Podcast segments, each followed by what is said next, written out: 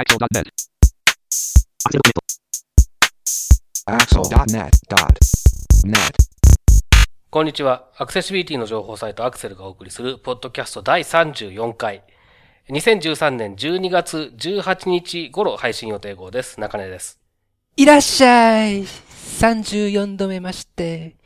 インフォアクションの植木です。FC0 山本泉です。よろしくお願いしま三す。子が来ましたね、今。34四ですねあ、そういうことね。はい。あんまり、あんまり似てなかったかな、まあ、今、急遽思いつきました。あ、そうですはいか。えー完成度はすいません。見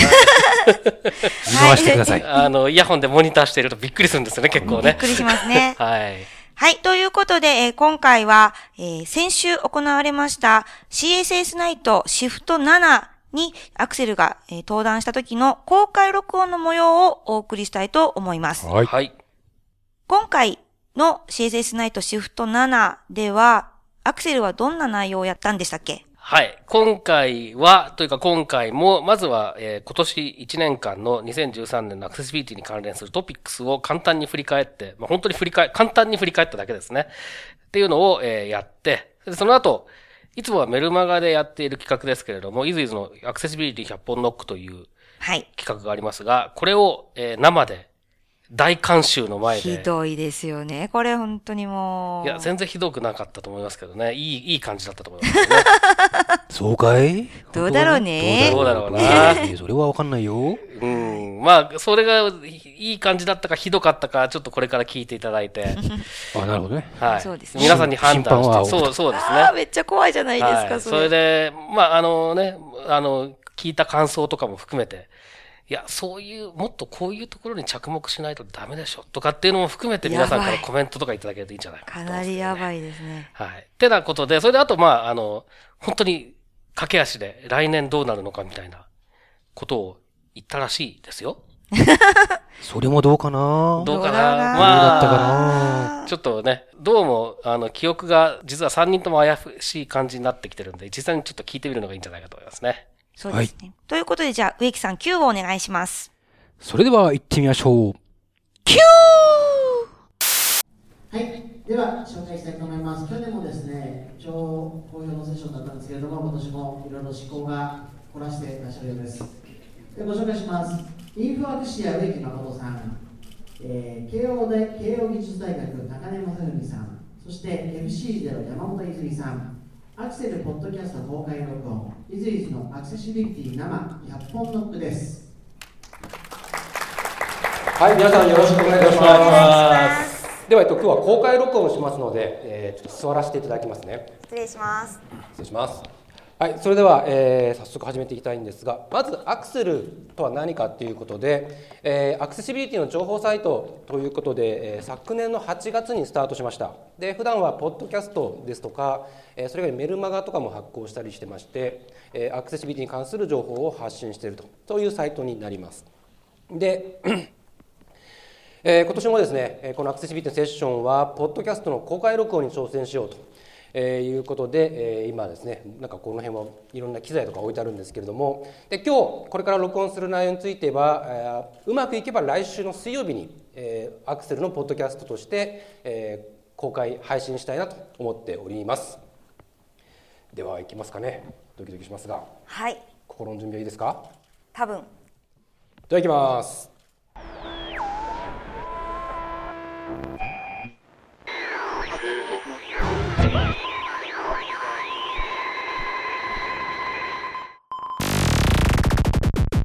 Axel.net. Axel.net.net. はい、こんにちは。アクセシビリティの情報サイトアクセルがお送りするポッドキャスト CSS ナイトシフト7からの公開録音の模様をお送りします。中根です。はい、インフォアクションの植木です。FC0 山本泉です。はい、よろしくお願いします。よろしくお願いします。ありがとうございますありがとうございます。400名近い方が集まっていると聞いております。すごいですね。では早速始めていきましょう。はいまずは2013年のアクセシビリティのトピックからスタートします。では植木さんと中根さんお願いします。はい、えーこれ去年もやったんですけども、今日もですね、えー、と僕と中根さんが今年振り返ってアクセシビリティのトピックスを10個選んできました。で、普段中根さんが使っているスクリーンリーダーの読み上げ音声で、えー10個のトピックを紹介したいと思いますでは皆さん一緒に聞いてください全部で10個あります情報中点、一番サイトです。8341参考2019 HTML 韓国方面用サーバーについて iOS 版キングラスクリーンリーダー、左重要ボイスオーバー右重要右をオナローリングステン、各点、ポインラの、企業サイトのアクセス CGO です。メイク BBC のマイナー点、アクセス CG 点、バイバイの作成、障害者差別解消法制定して、国連障害者権利の、アンドロイド音声合成エンジン合成アンドロイドスクリーンリーダー、左重要、ドクマック右重要、進歩、Windows 上上搭載のスクリーンリーダー、キーキーメーター、進歩、HTML 公式サイト、WCA2.0 レベル A 準拠。いやー今年もいろいろありましたね本当にねこう振り返これ10個絞るの大変でしたよねそうですね。で、まあ、あの今ので十分聞いていただいたと思いますので、じゃあさっさと次に行きましょうかね。そうですね。はいというか、えー今聞き取れた方いらっしゃいますか？大丈夫ですか？皆さんついてきてますか？あ手が上がりませんね じゃあ、えーちょっとゆっくりめのスピードでもう一回、えー強調な加点。自治体サイトで進む JIS。X8341-3 コロン2010対応。HTML5 韓国候補にメイン要素が新たに追加。iOS 版 Kindle がスクリーンリーダー。左に順位要符ボイスオーバー右に順位要符。2対応。野村ホールディングス店。Yahoo 店。コニカミノルタなど。企業サイトでもアクセシビリティ対応が進む。英国 BBC がモバイル中店。アクセシビリティ中店。ガイドラインの作成、障害者差別解消法が成立し点、国連障害者権利条約も批准、Android が日本語音声合成エンジンも標準搭載、Android のスクリーンリーダー、左に順位要符トークバック右に順位要符。が進歩、Windows に標準搭載のスクリーンリーダー鍵開きナレーター鍵閉じが進歩、FC バルセロナ公式サイトが WCAG2.0 のレベル AA に準。拠。はいということで、えーかなりもやもやもやさまって感じになってですますよねよね。あ、あれも音声合成なんですよね。みたいですね確かね。そうです。はいはい。で、この中で植木さんと中根さん、まあ、10個あるうちの一つずつをちょっとトピック注目しているものをお願いします。はいえーっと僕はですねこれです FC バルセロナ公式サイトが WCAG2.0 のレベル AA に準拠。はい、えー、と WCAG これは Web コンテンツアクセシビリティガイドライン、まあ、W3C のガイドラインなんですがその、えー、WA というレベルに、えー準拠したどこかっていうと FC バルセロナスペインのサッカークラブチームですね。えーとまあ、メッシとかネイマールとかって有名選手がプレーしてますのでサッカーファンの方ならご存知だと思うんですけれども、まあえー、と日本国内でも今年、え省庁、自治体はもちろん、えー企業サイトでもですね、えー先ほど野村とかヤフー、コニカミノルタっていう名前が出ましたけども、まあ、アクセシビリティ対応進んでますという中で、海外の方で、これ先週入ってきたニュースなんですけれども、FC バルセロナのサイトがアクセシビリティ確保して、えー、 WCAG 2.0の AA というレベルに準拠しましたということで、まあ、あのファンクラブの会員の中に4000人ぐらい障害のある人がいるっていうことですとかあとやっぱりモバイルからのアクセスが増えているっていうことで、まあ、レスポンシブデザインも採用しているみたいなんですけれどもそんなところからですねアクセシビリティ確保をしたということでなかなか今までこういうスポーツチームなんかの話っていうのはなかったのでちょっと見新しいニュースかなと。ということですね。あとまあちなみに、えー同じスポーツでいうとアメリカの方ではメジャーリーグボベースボール MLB って言いますがメジャーリーグベースボール機構なんかでも、えーウェブサイトのアクセシビリティを確保するやっぱ同じように WeGag2.0 の、えー WA というレベルに準拠しようということで今、えー取り組みが始まっているっていうようなことも、えーニュースとして聞こえてきています。はい。はい。では次、中根さんお願いします。じゃあ中根さんはこれですね。iOS 版 Kindle がスクリーンリーダー、左に順位用符ボイスオーバー右に順位用符、2対応。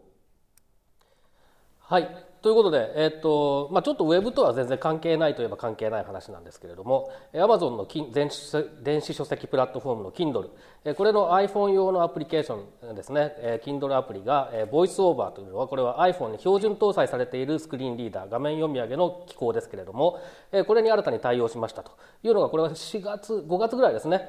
にあったニュースです。で、これでなんでこれを選んだかというとですね、視覚障害者、僕は、僕自身全盲の視覚障害者ですけれども、視覚障害者の、えー読書環境、まあ、情報アクセスの環境を大きく変えたということで、え非常に生活の生活にインパクトが大きかったんですね。で、もともと視覚障害者が展示の本とか朗読されたものとかで本を読んでいたんですけども、やはりそれがえできるまで、制作されるまで待たなきゃいけないというタイムラグがあったんですが、これで初めて買いたいものを買いたい時違う読みたいものを読みたい時に買って自分で読むことができるという環境ができたということでそのやはりアクセシビリティというものを考えた時に生活にインパクトがあるものっていうのは何なのかということでこれを選びました。なるほど。はい、えー、と他にもいろいろと、まあ、残り8個あるんですけれども続きというのは中根さんはい、えっ、と今回のこの公開録音の模様はですね来さっきも言いましたけれども来週の水曜日ぐらいに流せたらいいなと思って僕が編集を終わるかどうかっていう問題なんですけれども、えーと思ってるんですがその、えー、あとおそらく年内に、えーもっと掘り下げて、えー皆さんに、えー説明するようなそんな回を配信できればなというふうに思っていますのでポッドキャストの方をぜひですね、えーチェックしていただきたいなというふうに思います。基本的に年末こ年内はい予定頑張ります。ではい。年末特大号ということで頑張ります。お届けしましょう は、はいいよろしくお願いします。では続きまして本日のメインコーナーです。イズイズのアクセシビリティカッコ開き生カッコ閉じ100本ノック。バッチコーイ簡単譜。あバッチコイということでいきましょうか出ねよかった。はい、えーっとまず簡単にルールを説明します。これあのメルマガで不定期に連載している企画の一つなんです。今日これをライブでやってみようというものです。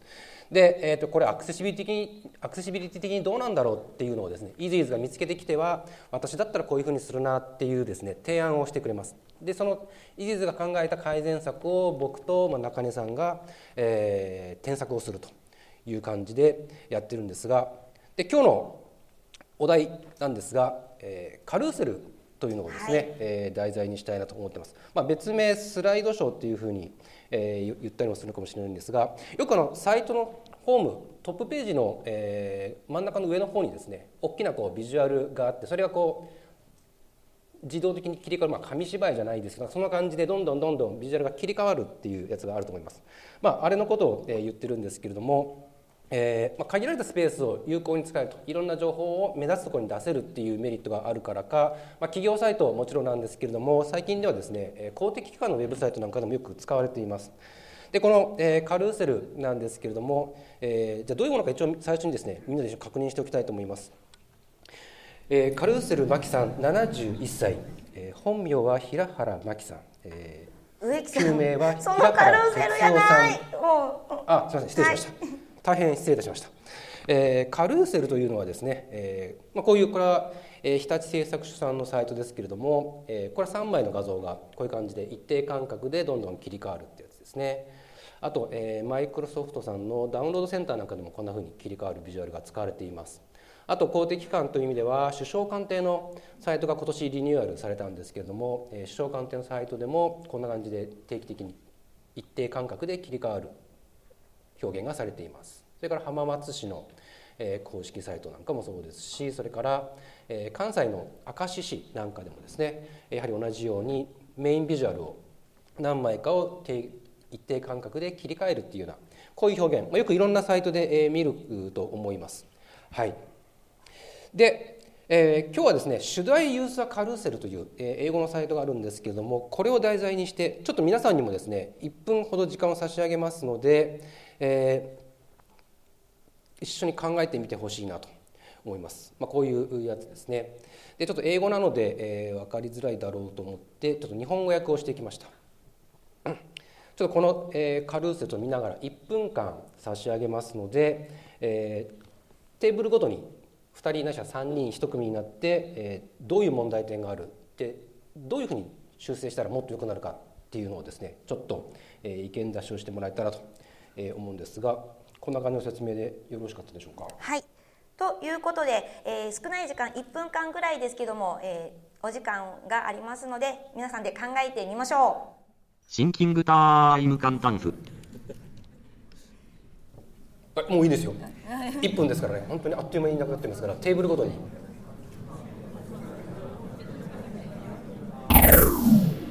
終了、えー、1分経過いたしましたということで、えーまあ、全然時間足りなかったと思うんですが じゃあイズイズがはいあらかじめこの宿題をやってきましたので、う。発表してもらいたいと思います。はい、頑張りました。えっとまず一つ目なんですけれども、えーまずもう皆さんもお分かりだと思うんですけど、読み終わる前に次のページに行ってしまうということがもう一番まずいんじゃないかなと思いました。で二つ目ですね。は、えーすいません。えっと丸ですよね。あないですね。すいません。はい、えーこれそうですねこの下のところに丸があって、まあ、つなん今何個目何個目何個目っていうのは分かるんですけれど次に何が来るのかとか5つ目に何があるのかっていうのが、えー分からないのもちょっとよろしくないんじゃないかなと思いましたで3つ目になります、えーリンクがあるんですよねいくつかあの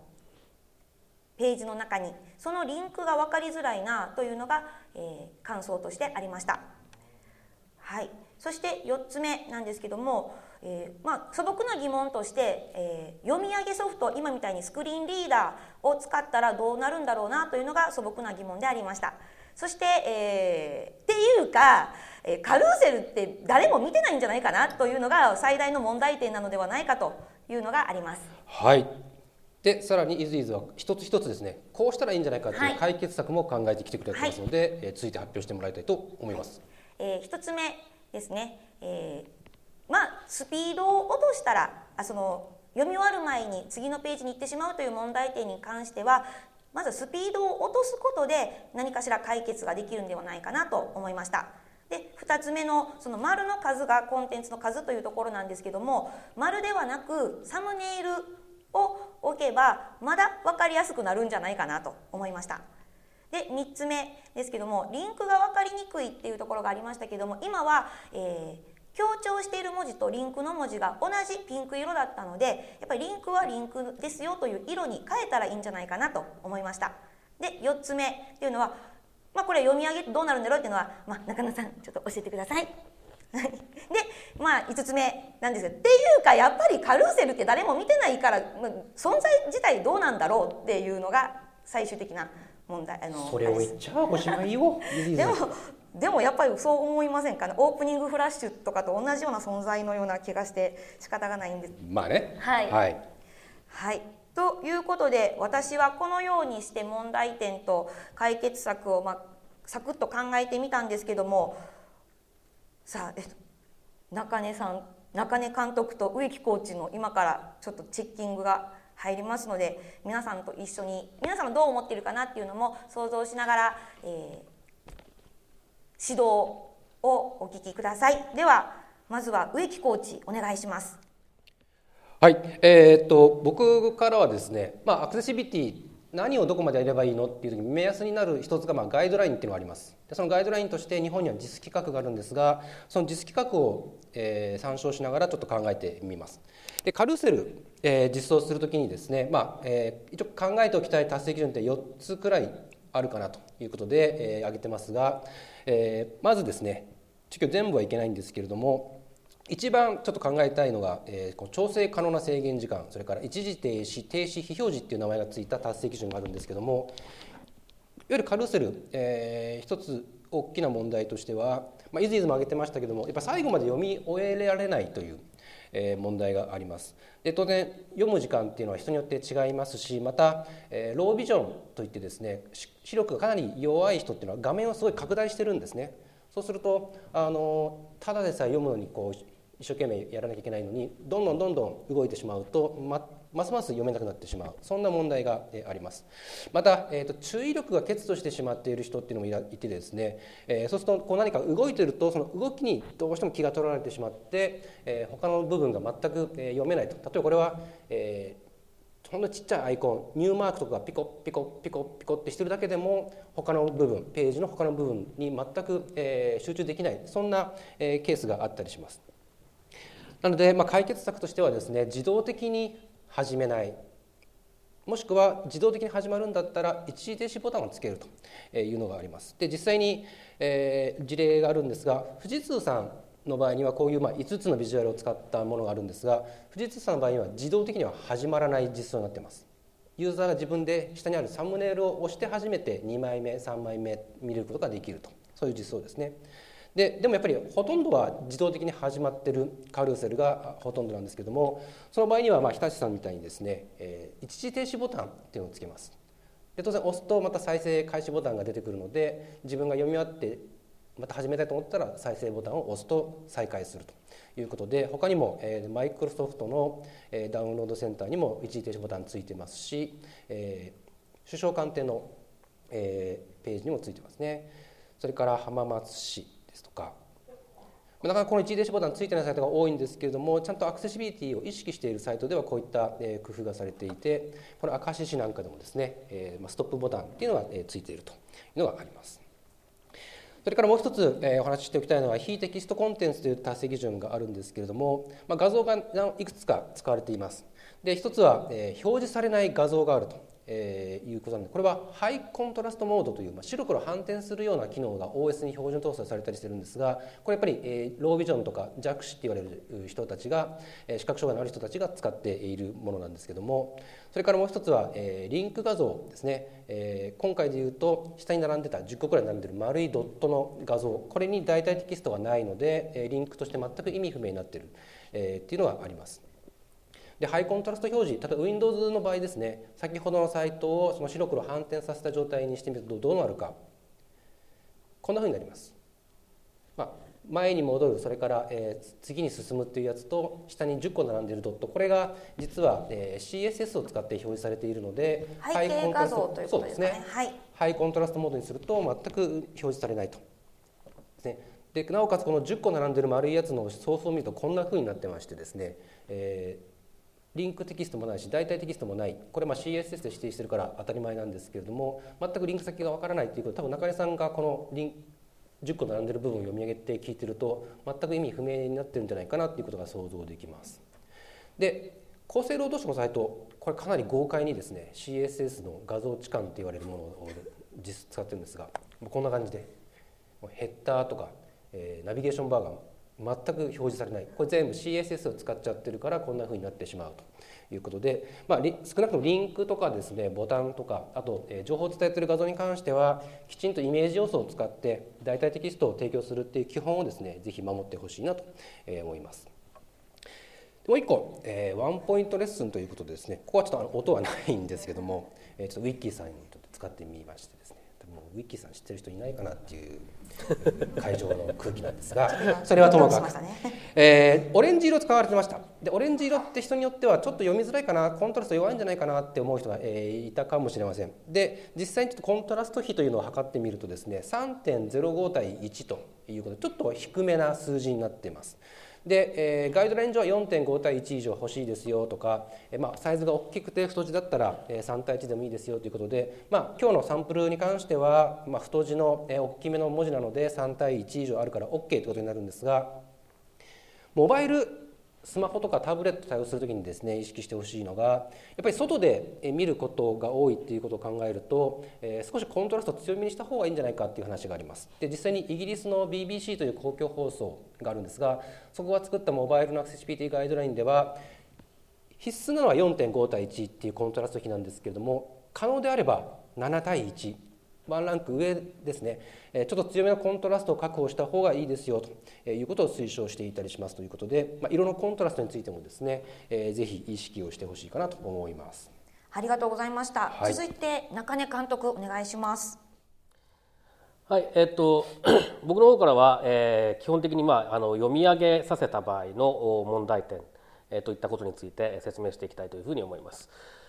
えー、とまずあの基本中の基本ということでこれカルーセル云々じゃなくて、えー話の前提として知っておいていただきたいことを最初に、えー説明しますけれども、まあ、音声出力を使う場合、えーこれあの画面の状態画面上に表示されているものを音声化するソフトウェアのことをスクリーンリーダーというふうに呼びますけれどもこのスクリーンリーダーを使っている場合にウェブページを読み上げさせる、まあ、展示で表示する場合も同じことが言えるんですが、まあ、ああの話を単純化するために音声のことだけ話していきますが。えー音声出力で読み上げさせる場合どうなるかというとまずこの基本的に HTML で記述されている順序もしくは、えーまあ HTML の中に埋め込まれているスクリプト等で、えー変更された DOM ですね。DOM ツリーの中での出現順序。えこれに従って読み上げが進められていきます。したがって、えー、と状況によってはですね視覚的には画面のど真ん中にボーンってポップアップが出てるんだけど、えー音声で読み上げさせると、えーページの一番最後に、えーあると。一番見つけてもらえない状況になっているというようなこともしばしばありますということをまず頭に入れておいてください。さてそれで、え一般的なカルーセルまあえ僕自身はあまりちゃんといろんなものをくまなく見たわけではないんですが今まで見たものの実装のされ方っていうのは大体 ULLI を使ったリスト構造ですね箇条書きをを使った実装が記述がされていることが多いように思います。でまずこの ULLI の部分に関してのみ言えばですねスクリーンリーダーとしては単なる箇条書きとして見ているので、えーその中に例えば、5枚の画像があるんだったら5枚のあというか5個の LI があるとで5個のリンクがあるとそれそういうふうに読み上げられるだけなのである意味別に全く問題ないんですね。で問題はここから先なんです。えー、っとまず第一にですね、えー、そもそもカルーセルであるということがスクリーンリーダーのユーザーには伝わらないんですね。えー、動いていることというのは伝わってこない。変わっているということも伝わってこない単純にそこにスタティックな5個の、まあ、5枚の画像だったら5個の、えー、箇条書きのリストリストの箇条書きがあると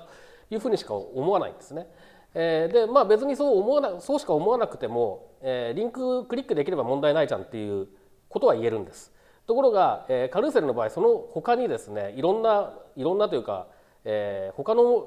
要素というのも、えー、記述されています。具体的にはさっきの例で言えば、えー、っと丸い画像ですかね、えー、これが、まあ、あのスライド一枚一枚に対応したリンクになっていたということだと思うんですけれどもそういったリンク、えー、それから、えー、先ほどの植木さんのアドバイスを入れればスタートボタンとか一時停止ボタンとかそういったものもこれ出てくるわけですね。ところがカルーセルであるということを分からずに使見ていると聞いているとこれらの意味が一切分からないんですね。スタートストップってあるけどこれはなんか動画でも始まるのかしらと。で実際僕もそう思ってましたでカルーセルっていうのが最近流行ってるんだよっていうのを知るまでですねえー、本当になんで最近こんなスタートストップとか書いてあって押しても何も動画が始まらないサイトが多いんだろうというそういう本当にあの、えー、つぶらかどうかわからないですけどつぶらな瞳でそう思ってましたね。音も出ないですもんね。音も出ないですからね、はい、はい、でもう本当しょうがないなと思ってたんですけど、もうどうもこれはカルーセルらしいと。いうことが分かってきてちょっと驚いたという話ですね。であとは、えー、文句問題点としては、えー、っと箇条書きの中にあるリンクとそれからそういった、まあ、イズイズの、えー、提案で言えばサムネイルになりますけれども、えー、その画像のリンクって結局同じところを指しているので冗長になるんですね、えー、なのでそこでも問題があると思います。えー、で、えっと、じゃあどうすればいいかっていうとどう実装すればいいのかなかなか難しい実、えー、具体的な方法はちょっと思いつかないんですけれどもこういったカルーセルだからこそあるものっていうのを、えー、音声で読み上げてる時には聞こえないようにするってことをやらないと、混乱を招いてしまいますよということですね。で、え、あともう一個、え、っと短期記憶が弱いというような、え、学習障害があるような人にとってもちょっとこれ数が多く多くなってくると非常に厳しいというような問題もああるんじゃないかなというふうに思います。でじゃあそういうことを考えて本当にカルーセルって必要なのってところにやっぱり行き着くと思うんですね。でカルーセルじゃなきゃ表現できないような情報って本当にあるのっていうことをまず考えなきゃいけない。でもし本当にあるんだったらじゃあ今言ったような、えーと、いろんな状況において混乱を招いてしまうかもしれないとか複雑なコーディングをしなきゃいけないかもしれないとかそういったことを押してまでやっぱりカルーセルを使わなきゃいけないのかどうかそこをもう一回考えなきゃいけないんだろうなというふうに思います。ありがとうございました。きっちり5分でしたね。ということで、えーまあ、こんな感じでまあ、カルーセルってどうなんだろうっていうのもありますけどもそれ以外にでもですね、えー、メルマガアクセルのメルマガでは不定期で、えー、こういった私が見つけてきて、え、お二人に聞くということをやっているんですけどもぜひ、まあ、皆さんと一緒にやっていきたいなと思いますので、えー、メルマガの方にぜひこういうお題でやってみたらどうよお前いろいろと怒られてこいっていうのをテーマがありましたらぜひお寄せください。お待ちしています。その前にさ、はい、まとめなきゃいけないんじゃない？あ間違った。すいません。すいませんね段取りがね、はい、申し訳ありません。まああの、まとめというかですね、えーまあ、カルーセル本当にいろんなパターンいろんなあの実装があるので一概には言えないんですがただどんなものであれですねやっぱりいろんなユーザーがいるんだっていうことを想定するっていうのは大事なのかなと思います、まあ、それで動いてることに気を取られてしまう人がいるとか読むのに時間がかかるユーザーがいるよとかあるいはキーボードだけで操作をしている。マウス使えなくてキーボードだけで操作しているユーザーもいるだろう。それから中根さんのようにスクリーンで使っているユーザーもいるよ。いろんなユーザーがいるっていうことを考えてじゃあこの部分はこれでいいかなここはこれでいいかなっていうのをですねやっぱり考えながら実装していくっていうことが求められてくるのかなというふうに思います。そうですね基本的にアクセシビリティユーザビリティも同じですけれどもあらゆる状況にいるユーザーというところに目を向けるということですので、えー、そういったところにやはり、えー、意識を向けてカルーセルに限らずですね、えー、やっていくということが重要だというふうに思いますね。はい、ありがとうございました。ということでテーマまた引き続きお待ちしています。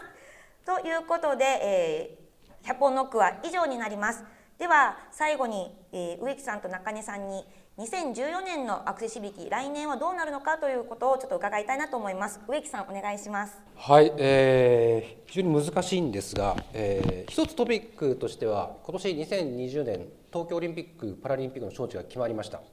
でさっき、えー、と FC バルセロナとかメジャーリーグの話をしましたけれども、えーまあ、それ以上にですね2020年東京にオリンピック・パラリンピック来た時っていうのは日本のウェブの品質それがこう世界中に注目される時でもあるのかなと思ってます。で実際に、えーっと世界中で、まあ、海外なんかでは訴訟沙汰になったりもするんですけれども世界で初めて訴訟になったのは、えーシドニーオリンピックの公式サイトこれが、えー視覚障害のある人が使えなかったということで世界で初めて訴訟になるなんていうことも実際にありました。で、えー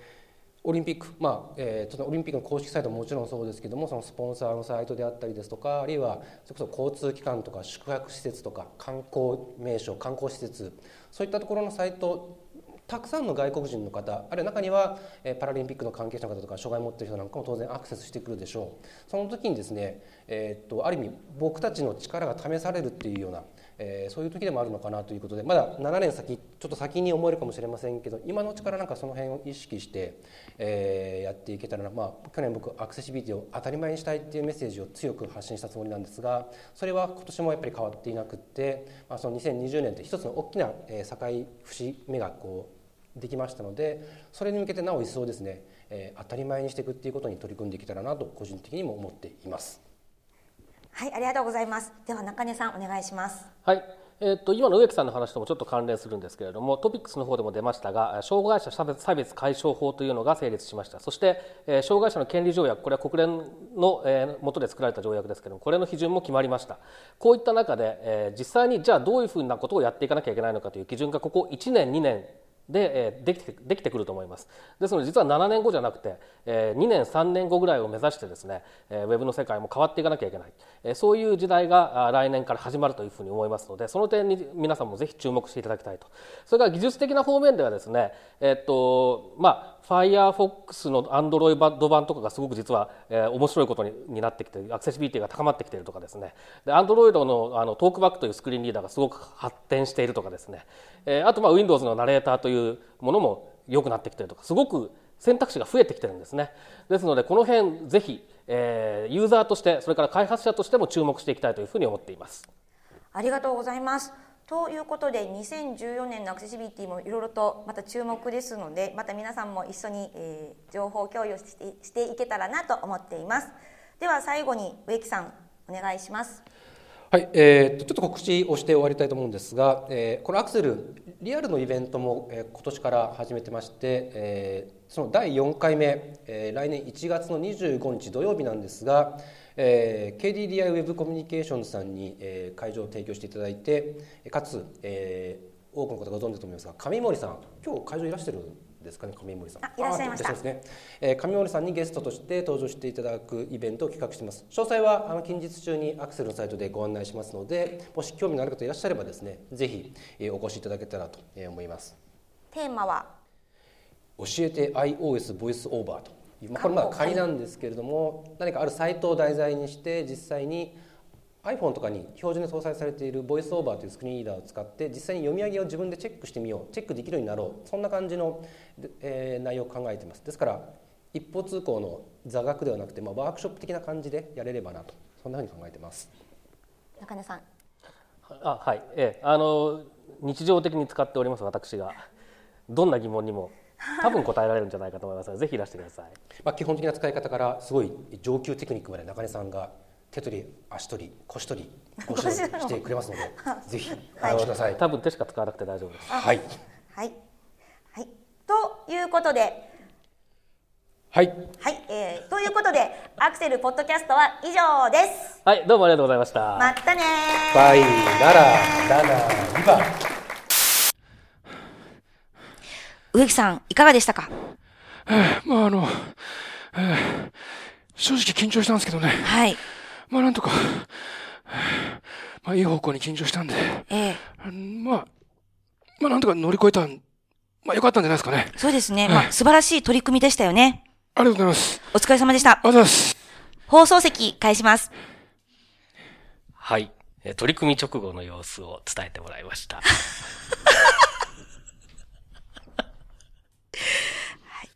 ということで、えー以上がシフト7での公開録音の模様になりました。で、公開録音の間にあったトピック10個については、近々、またポッドキャストで詳しく紹介する予定になっています。はい。近々。近々、まあ次回ですね。次回ですね。次回ですね。次回って言ってた？えー、ちょっと年末？未定ですね。年末ですかね。あなのるほど。普通のスケジュールでいくと1月1日っていうありえないスケジュールになってるんで、そこはないんですけど、まあ年末か、年明け末特大号。特大かな？年忘れ。普通かな？日本のアクセシビリティ。日本のアクセシビリティ、そうですね。今年1年間をちょっと振り返ろうっていう、まあそういう魂胆です。えいいですね。どうなることやら。ということで、アクセルのポッドキャストは以上です。はい、どうもありがとうございました。まったねー。ー。はいまた次回ですさようならラナイバー。このポッドキャストへの皆さんからのご意見、ご感想を Twitter、Facebook、サイト上のコメント欄、そしてメールで受け付けています。メールアドレスは feedback.axel.net feedback.axel.net です。なお、いただいたコメントなどをポッドキャストの中でご紹介する場合があります。それではまた次回。イズイズのアクセシビリティカッコキラキナマカッコ閉じゃ本ノック。バチコーイ簡単符。